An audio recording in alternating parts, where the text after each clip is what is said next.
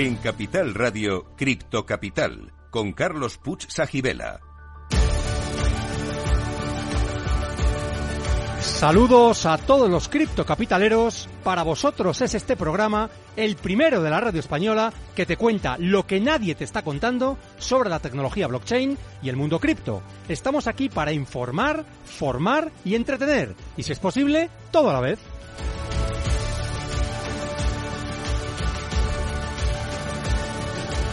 Y hoy traemos a dos invitados que estoy seguro que os van a interesar.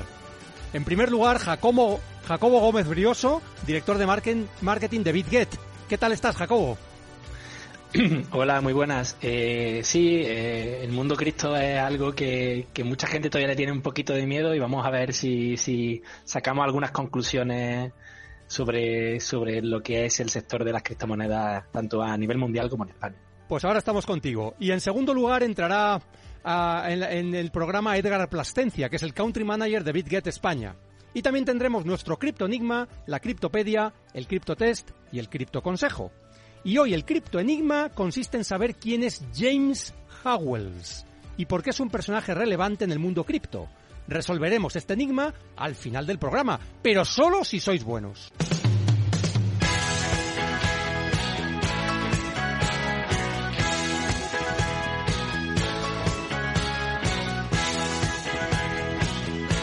Escuchando Cripto Capital.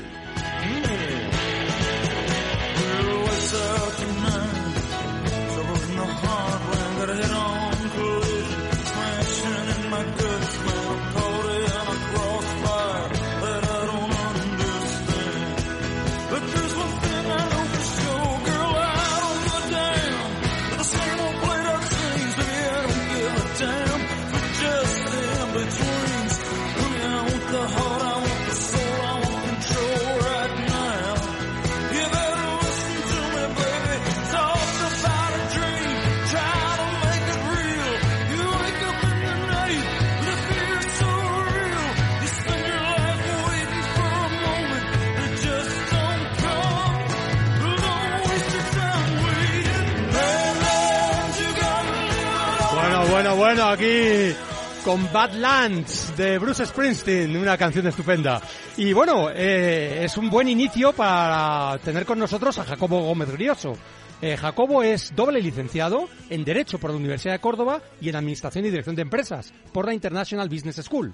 Empezó su carrera en 2008 como cofundador de la empresa Rodia, enfocada a la moda y el calzado. Jacobo es un trader profesional desde hace más de 10 años y desde abril de 2022 trabaja como analista y editor de la Academia de Contenido Español de BitGet.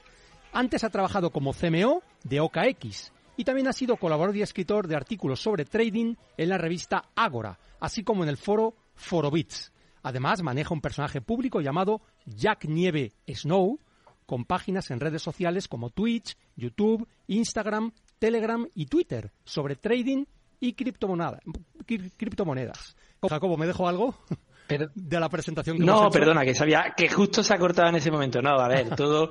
al final los currículums son eso, son palabras que están llenas de recuerdos porque implican pues el paso que has realizado a lo largo de tu vida, los pasos que has hecho, pero a mí me gusta definirme como un Cristo believer, es decir, alguien que conoce lo que es la tecnología blockchain, que es la tecnología que hay detrás del mundo cripto y que impulsa las criptomonedas. Y realmente esa tecnología es la que ha hecho o la que ha permitido una revalorización de los activos tan brutal como ha ocurrido con Bitcoin, Ethereum u otros que, son mundialmente conocidos.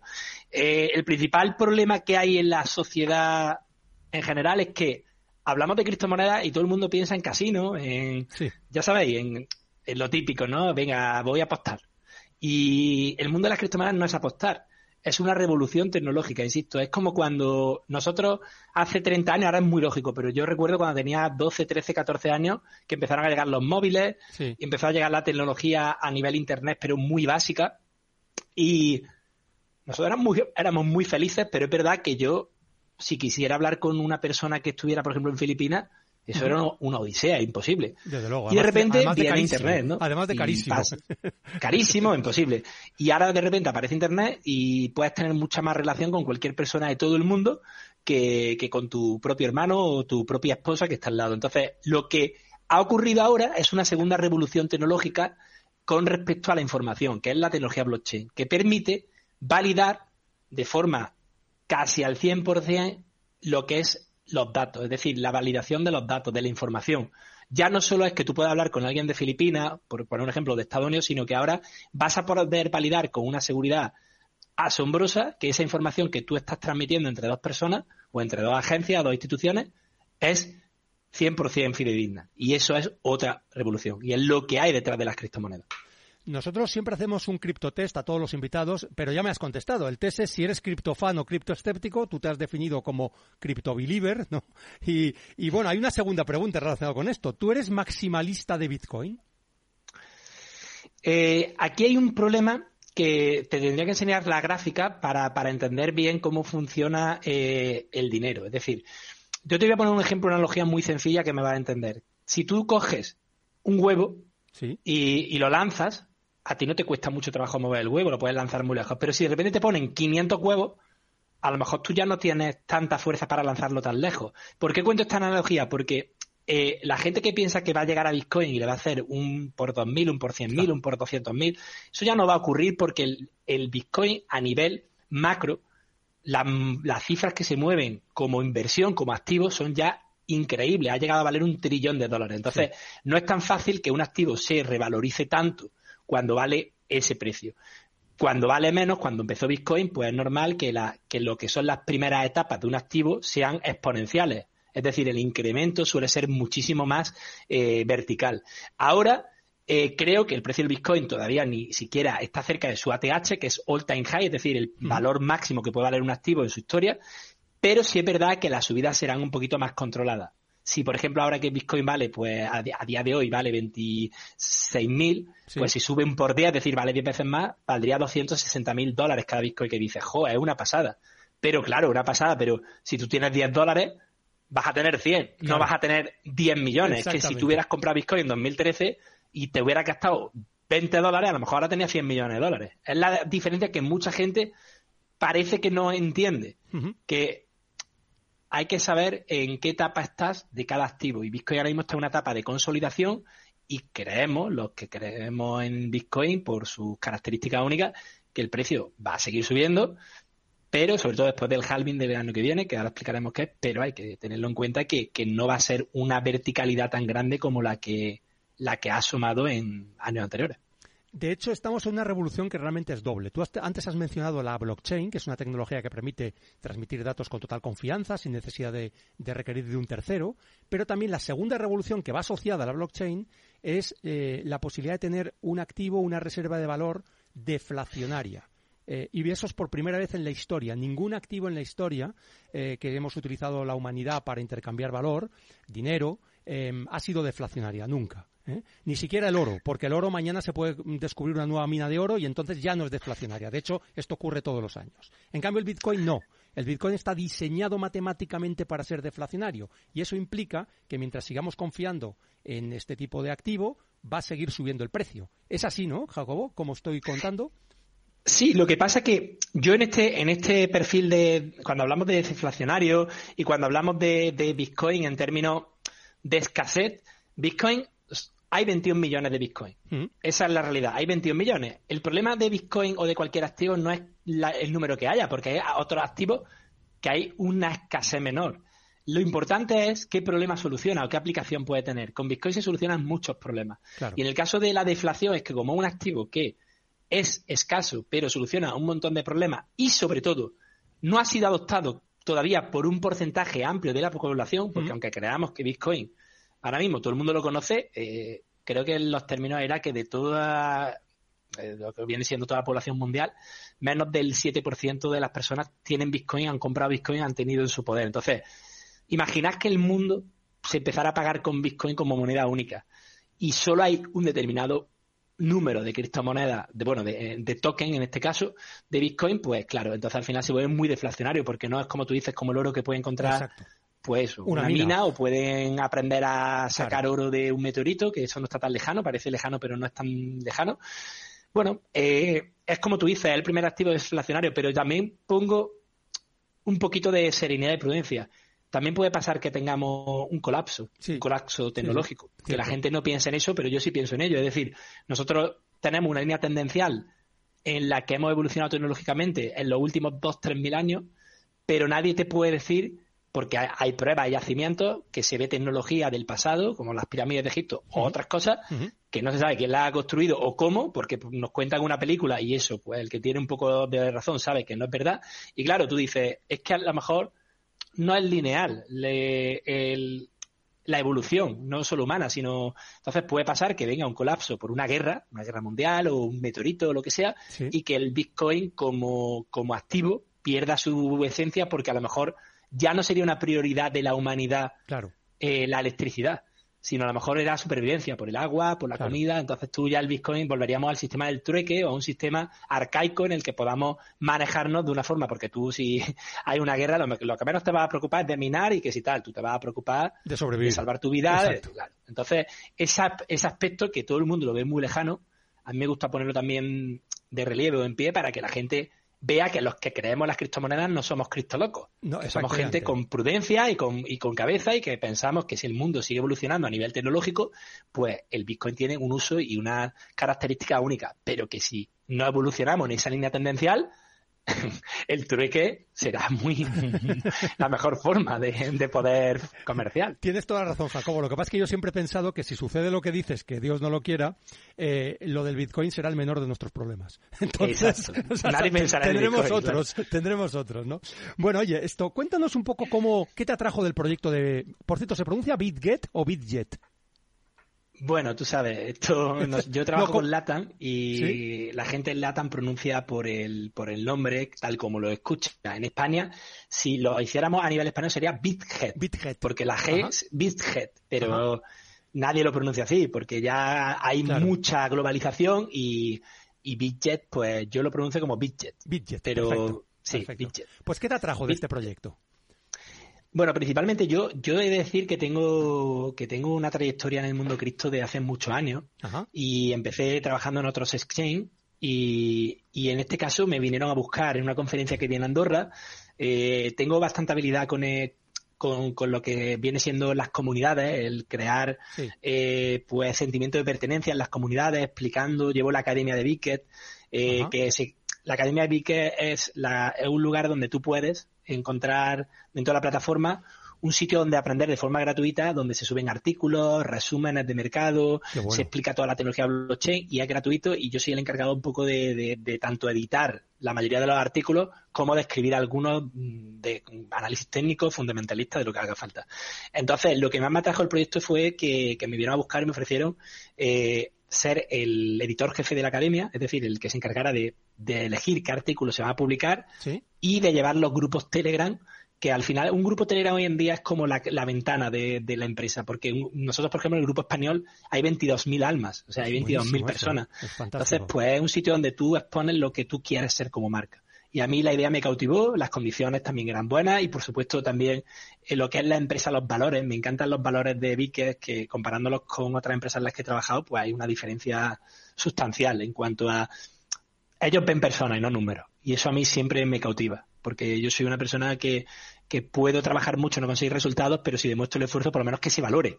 Ya no te digo que a lo mejor tú haces algo, un jugador de fútbol, por mucho que se fuere, si no, pues no va a jugar, pero por lo menos digo, oye, mira, usted no sirve, o no puede jugar en este equipo, pero le agradecemos el esfuerzo realizado, pero por lo menos esa humanidad que tanto se ha perdido en todas las empresas y en todo. Solo vale el resultadismo, el corto plazo, y en que vi mucho más. Vi una empresa con las cosas muy claras, con un plan a corto, medio y largo plazo, con una estructura de menos a más, y ahí estamos, que hemos, ya somos top tres de exchange mundiales, de plataformas mundiales en criptomonedas, y tenemos como imagen a Lionel Messi. O sea que parece coña decirlo, pero Messi es el embajador de Bitcoin actualmente. Pues me, parece potentísimo. Además, de hecho, creo que estáis en, más de 100 países. O sea, realmente es, algo increíble, ¿no? Eh, la expansión que habéis tenido, ¿no? Em, tenemos una sección del programa que se llama Criptopedia y ahí explicamos algunos de los conceptos más importantes para entender y aprovechar el mundo blockchain y la Web3. Y en este caso te vamos un poco a atracar. Ya que tenemos aquí, vamos a pedirte que nos expliques de forma breve y sencilla en qué consiste eso de la estrategia martingala aplicada al trading de criptos. ¿Te atreves? a ver, eh, hoy en día hay que, partir de, hay que partir de un dato. Sí. El trading es una actividad profesional de gente que especula y tiene unas reglas. Y yo os pongo el ejemplo. Si tú ahora mismo, sin tener ni idea, te metes a jugar un partido contra Rafa Nadal, le puedes ganar un punto, sí, de casualidad. Pero lo normal es que te metas un palizón. Al final ganas dos puntos tres y teniendo una idea de tenis, si no, no le ganas ni un punto. la gente se piensa cuando hace trading que, va a entrar. Sí, sí. sí, pero... No, no, que yo siempre he pensado con lo de Nadal que si Nadal jugara con una sartén, a lo mejor tengo alguna posibilidad de ganarle. Pero solo, solo, no, no, tampoco, que no. tampoco, Es más, me atrevería a decir que alguien que no sepa jugar al tenis y Rafa Nadal juega con una raqueta de ping-pong en un partido de tenis que si no se le rompe es capaz de ganarte. ¿Por qué? Porque al final él está profesionalizado y nos olvidamos muchas veces eh, de eso en el trading. El trading te, te da la oportunidad de una forma muy sencilla de coger dinero y ponerlo y tener la sensación de que estás haciendo algo que sabes, pero la realidad es que estás apostando, porque para profesionalizarse en algo eh, tienes que tener unos conocimientos. Entonces, ¿por qué parto de esto? Porque el martingala, que, que al final es, bueno, si fuera en casino, consiste en que tú vas a apostar el, una parte mayor en la siguiente apuesta en el caso de que pierdas la anterior. Pues voy a poner un ejemplo muy fácil. Rojo y negro en la ruleta. Tú apuestas dos dólares y si pierdes, has perdido dos dólares. La siguiente apuestas cuatro y si ganas, ganas cuatro más los dos seis. Por tanto, si restas lo que ganas menos tal, siempre tienes una ganancia. ¿Qué pasa? Que si por lo que fuera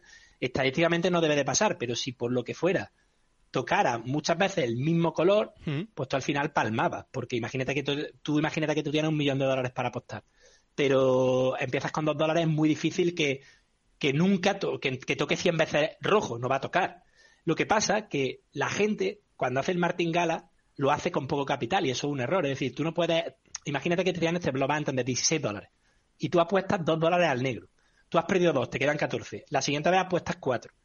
Hmm. Entonces pierdes otra vez porque sale el rojo. Ya llevas 6 de pérdida. Te quedan 18, te quedan 12. Hmm. O 10, da igual. Sí, el caso es. Hmm. Llega un momento en el que obtienes el capital mucho más que la primera operación de entrada o te puedes ver en la dura sintonía en que pierdas todo y no recuperes. Te salen cuatro veces rojo, que puede pasar estadísticamente, y pierdes todo. Entonces, el martingale al final en Bitget es como cualquier otro sistema de trading que consiste en aumentar las posiciones en caso de pérdida.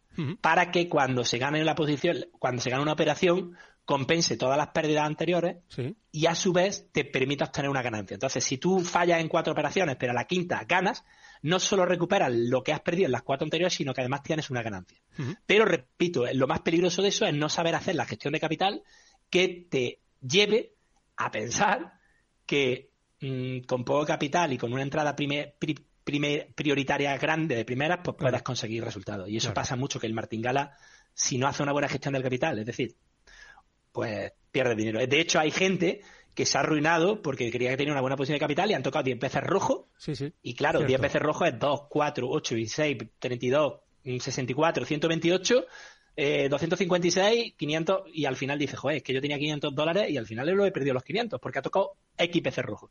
Entonces es peligroso, como todo. Hay un porcentaje de pérdida que como no, lo eh, tengas todo. Eh, yo creo que en trading, bueno, todos los que nos gusta el trading, esto de martingala lo hemos eh, escuchado, algunos lo hemos practicado y hemos visto el riesgo que corres haciéndolo. Es decir, hay que formarse mucho, hay que tener mucha experiencia para que te vaya bien en una estrategia de este tipo y con una gestión del riesgo muy, muy cuidadosa, porque si no, lo más normal es que lo pierdas todo. ¿eh? O sea, si, por eso aviso a cualquiera que no se ponga a hacer martingalas a lo loco, pero entiendo que vosotros lo que estáis ofreciendo es una estrategia semiautomatizada o automatizada, precisamente para poder aprovechar esto en el, en el mundo cripto, ¿no? Eh, es más a ver, eh, la inteligencia artificial ha llegado a nuestras vidas y el que no lo asuma o no quiera aprenderla tiene un problema porque, porque no se trata de que luches contra la inteligencia artificial, que no puedes luchar, bueno, espero que no nos pase como Skynet en Terminator, pero lo que hay que intentar es coordinarse con la inteligencia artificial. Hoy en día existen bots para todo. Bots eh, son programas informáticos de pequeña escala que te ayudan a hacer todo, pues desde gestionar las ventanas de tu casa,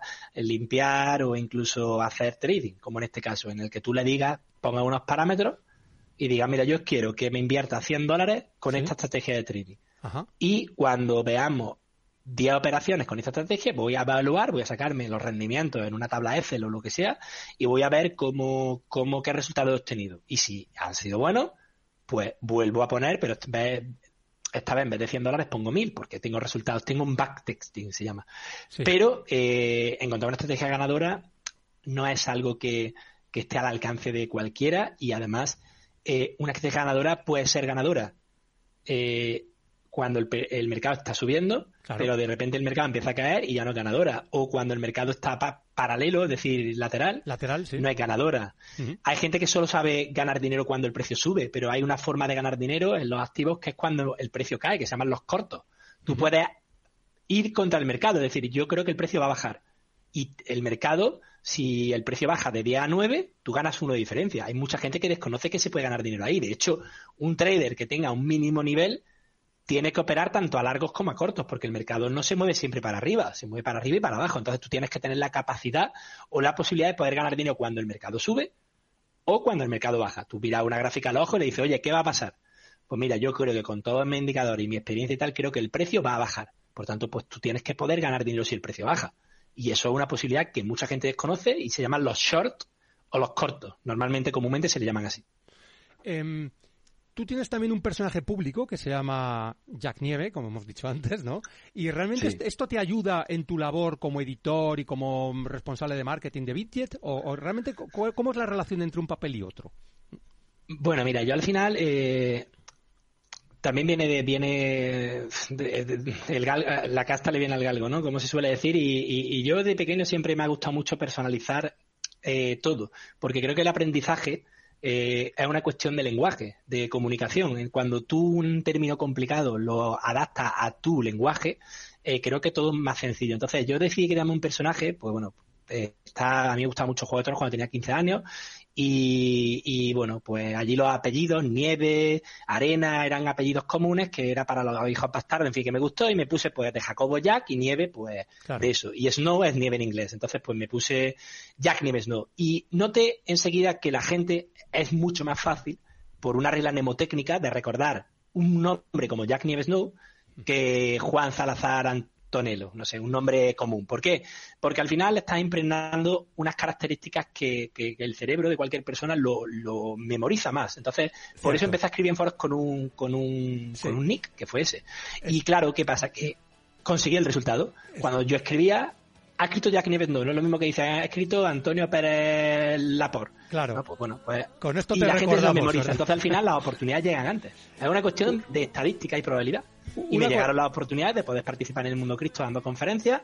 Empecé dando una conferencia, de ahí me vieron, me pidieron un webinar, de un webinar en directo pasé a escribir un artículo en una revista, de ahí me cogieron para llevar una comunidad y... Jacobo, perdona, tenemos que hacer una pausa para la publicidad. sigue con nosotros, sigue, eh, hacemos una pausa porque volvemos en pocos minutos con nuestro segundo invitado y contigo también, Jacobo. Quedaos, criptocapitaleros, no os arrepentiréis.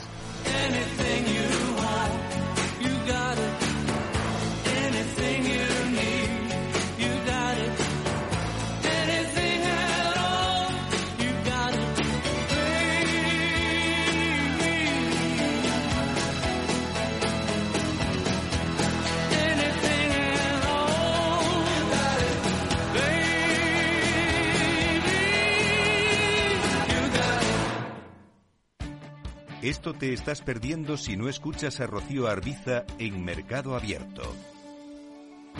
Alberto Roldán, director de inversiones de Metagestión. La revisión a la baja del crecimiento en España no ha sido gratuita ni lo va a ser.